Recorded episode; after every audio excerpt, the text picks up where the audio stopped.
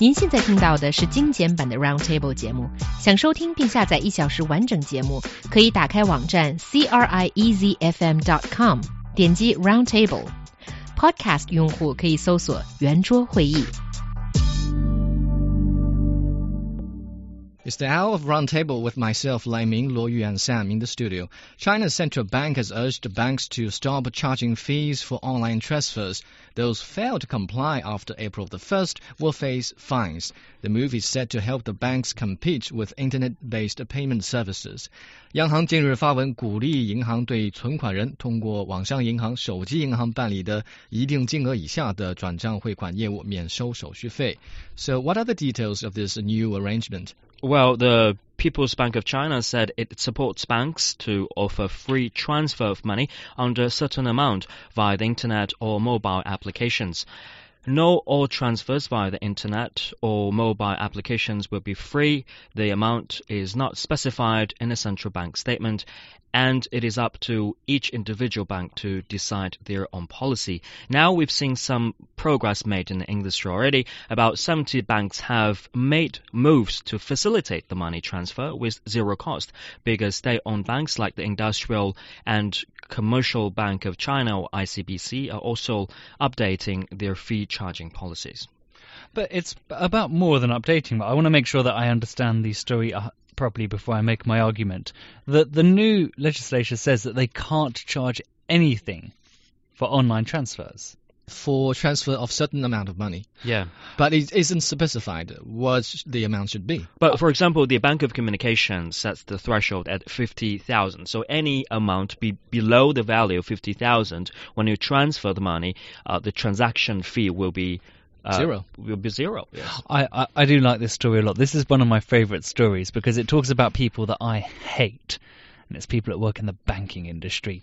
So these banks have actually lost their monopoly at the moment, thanks to um, uh, WeChat and Alipay and all the Uh-huh. other online competitors that we're seeing coming into the industry. It's fantastic. I remember before WeChat and Alipay, the attitude, the general poor attitude of the people in this industry. You would go to the bank, they would be rude and snooty, and I mean, a lot of people are like that in Britain, but they're especially worse in the bank. You know, like, can I can I help you, sir? Oh, we can't do that. Please leave. You know, it would be that. It, it irritated me to the end of time. Their Really? website was unhelpful. Really? You're giving them money and they're behaving like that. I know, but well, that's that's the point of having a monopoly. When you're the only people in the service, or they're actually an oligopoly. Mm. You know, there's there's nothing you can do about it because hmm. every other bank is the same. And now WeChat and Alibaba have come along and they've said, listen, sir.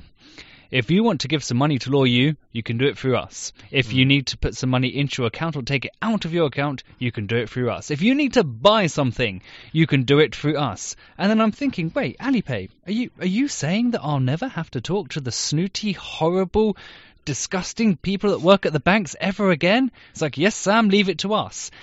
And it's putting pressure onto the banks. And Yes. that's why they're all having to lower the amount for online borrowing. You've got that new Union Pay app mm. that's just on the verge of coming out, which is meant to tackle Alibaba and uh, WeChat. And I don't want to sound overly biased here, but I really hope that none of us use it. I love watching these people suffer. It's it's making my day. Sam, I have to tell you that you're a little bit melodramatic. Why? Because for one thing, PBOC, uh, what we call Young Ma, has been uh, overreacting a little bit. Why does it have to take the responsibility to even ask all the commercial banks to lower the transaction fee. I mean, it's understandable because uh, with the emergence of Alipay and WeChat, wallets, you know they're thriving and they have already grabbed a very substantial market share. At the same time, you got to remember that the biggest clients are still those big companies, corporations, um, state-owned enterprises they're still those commercial banks' biggest clients. And uh, for those Alipay and WeChat wallet, their customers are to individual customers. So when it comes to the fierce competition, um, you know, it's actually not fierce when it comes to 2B. Not not to see. However, anyway, I think PBOC has made a very nice move because all the customers, like our, our individual customers, will be benefiting from this policy. Oh, Luo Yu is such a rich person. He thinks that having to pay the cost for transferring our money is minimal.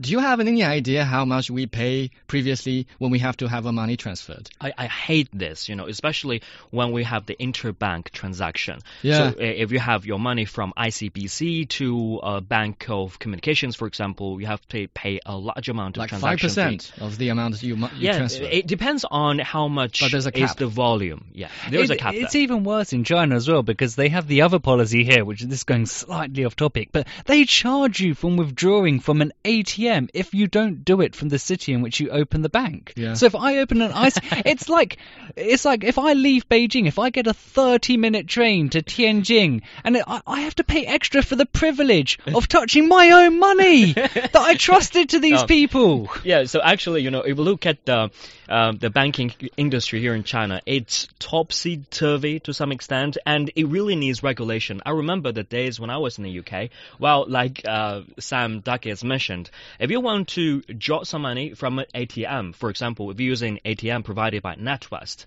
or HSBC, no matter what your bank account belongs to, there is no transaction or drawing fees. And also, guys, I just want to point this out that I've spoken to several people, technology professionals in Shanghai about this, and a lot of them have already gotten to the point where they won't take their bank card with them when they leave their home. That's They're true. relying solely on their mobile phone to make all payments. That's already happening in Shanghai. It's building in Beijing. These people are going to burn, and I'm going to be laughing very hard when they do.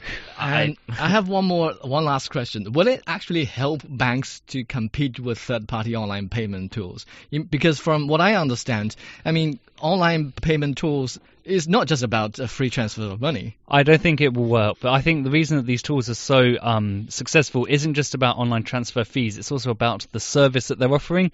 So, Alibaba and WeChat's wallet are pleasant, convenient, good services. And for a traditional to bank to think, okay, pleasant, convenient, and good, we've never done that before. I think it'll be difficult for them to compete with the competition after being lackluster for such a long period of time. Mm, I think it'll be very helpful for the banking industry to retain and re-attract some of the customers that have already gone to Alipay and WeChat Wallet.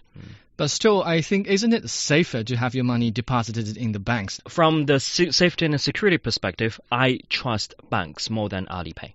Yeah, that's all the more reason we should keep banks, but keep them more competitive.